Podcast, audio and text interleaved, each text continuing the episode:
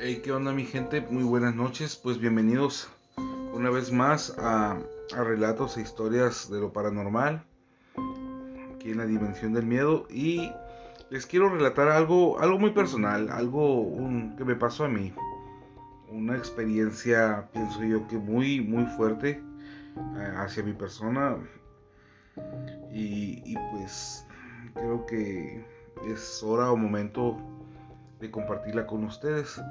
Ya había hecho yo un, escrito sobre esta historia, pero yo creo que es más interesante escucharlo en sí de, de misma boca, por decir así. Y pues, eh, ¿cómo comienzo? ¿Cómo será? Pues he tenido varias experiencias paranormales a través de, de lo que llevo de vida, ¿no? A pesar de que tengo apenas digamos que un año con esto de, las expediciones eh, en lo paranormal, buscando fantasmas y, ese tipo de cuestiones. Pero esto, esto me pasó estando yo en la prepa. Siempre he sido una persona que pues que me gusta el rock, la música pues, pues heavy, punk, todo tipo de, géneros agresivos por decirlo así. Pero en fin, eh, pues mis padres lo atribuían mucho a eso, pero pues yo digo que nada que ver una cosa con la otra.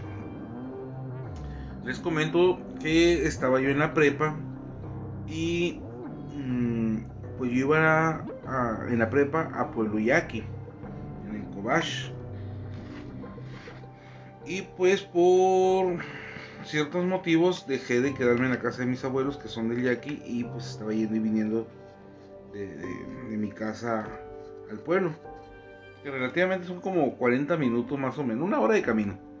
Ya contando el transborde de, camión, porque sí, pues soy pobre y siempre he andado en camiones. Así que pues es lo que hacía más o menos. Pues una noche esta semana estaba yo repasando una, una exposición que tenía que hacer al día siguiente y pues, pues me estaba preparando, ¿no? Con ahí pues leyendo de lo que se trataba, cómo explicarlo, cómo hablar con la gente en público, etc. Y digamos que la casa de mis padres, atrás de, de, lo que viene siendo la, la, colonia donde vive, hay un centro de, de, fiestas.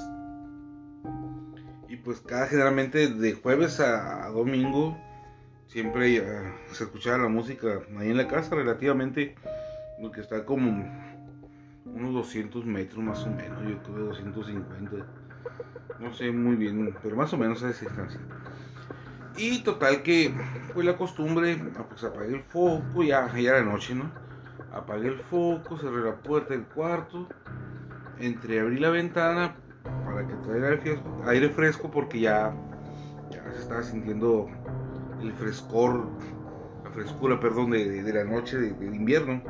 Y pues la luna llena, pues, entre luz de, la luna, dije. Y pues ya recostado, entre escuchando la música y, pensando todavía cómo iba a exponer, de pronto sentí una mirada muy fuerte. Eh, pues, digo sentirla porque pues de esas veces que sientes que alguien te está viendo y volteas eh, porque volteas. Y en eso, pues abrí los ojos y ya ven que, que uno se acostumbra a la oscuridad.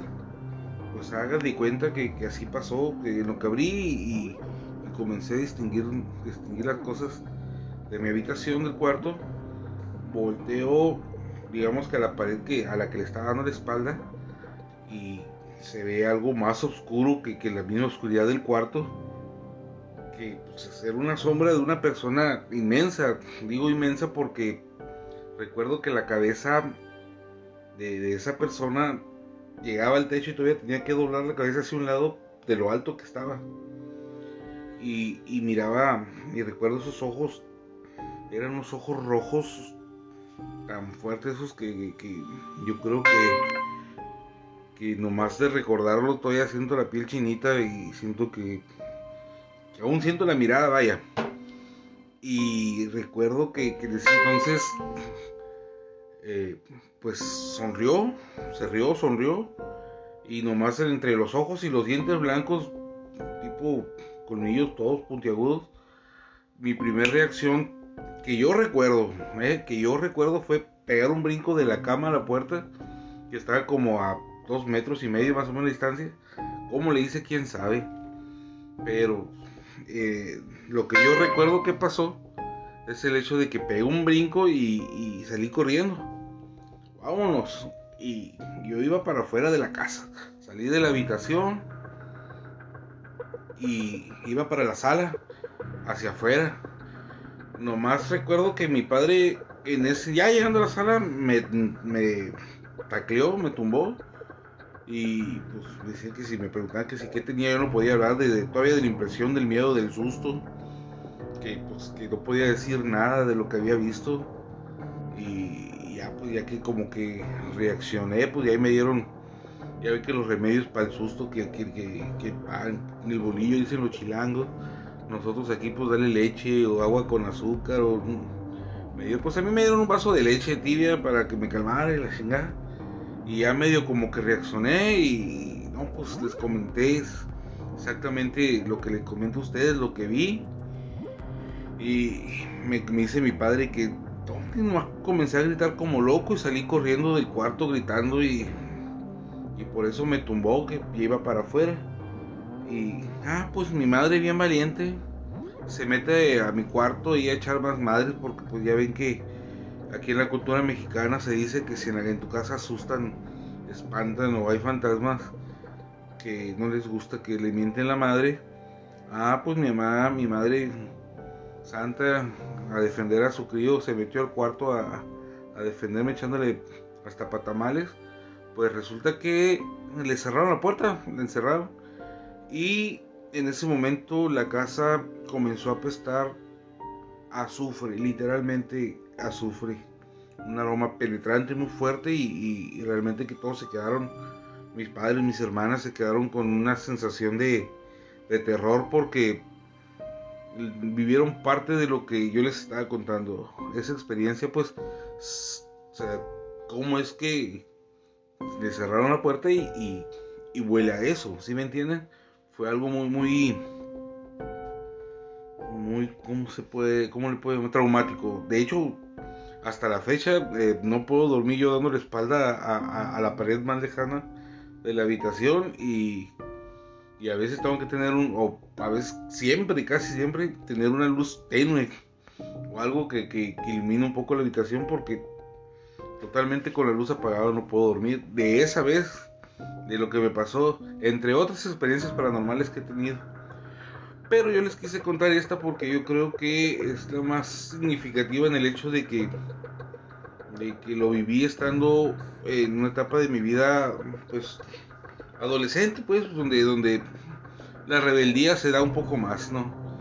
pues andaba con eso de que, de que el black metal y el hardcore y todo eso aunque les, les comento que pues no tiene que, nada que ver una cosa con la otra, pero pues los padres ya ven que no, que esa música satánica que escuchas y, y, pues atribuyen a, eso. Yo simplemente digo que, pues como la lotería, mm, pues me tocó a mí sacarme el número ese y me pasó eso. Pero pues son experiencias que a veces te marcan por el hecho de que, como les comento, pues yo todavía sigo medio traumado con eso. O, fue tan grande la pesadilla, si la quieren ver de esa manera, que, fue tan grande que, se sintió vívido. O sea, pero igual lo otro sería, ¿cómo explican el hecho de que hayan cerrado la puerta del cuarto con mi madre adentro, adentro y el hecho de que la casa comenzara a apestar azufre. O sea, mm, por ese lado también digo, pesadilla no fue, porque pasó lo otro. Pero bueno, esa, mi gente, es mi experiencia paranormal, una de tantas. Después les sigo contando otras, ahorita nomás para que, digamos que el ambiente se ponga menos ahí y vayan conociendo un poco de, de mis, de mis, ¿cómo se puede llamar? anécdotas paranormales, experiencias que yo he vivido. Espero les guste y por favor déjenme sus comentarios si quieren que suba más experiencias. Eh, pues vamos siguiendo locaciones. Ahorita últimamente pues no hemos tenido chance. Pero pues seguir planes, seguir, seguir subiendo videos, historias. Si ustedes, mi gente, tienen algo para contar, imágenes que nos quieran mostrar o dar para subir también igual con experiencia, pues se los agradeceremos. Ya saben que la dimensión del miedo está para entretener. Eh, y pues cada quien es libre de creer o no creer. Eh, simplemente pues igual respeto para todos. Si crees que bueno, si no también. Eh, y pues mi gente, sin más preámbulos, que tengan dulces pesadillas. Y nos vemos en un video más, en un podcast más de la dimensión del miedo, relatos e historias del más allá. Nos vemos.